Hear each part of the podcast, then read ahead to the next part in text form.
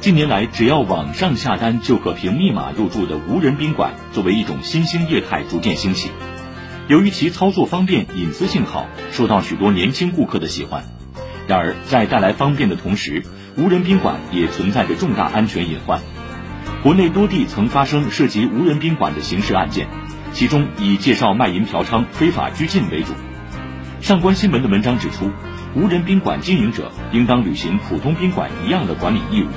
面对同样的安全风险控制责任，人防和技防一个都不能少。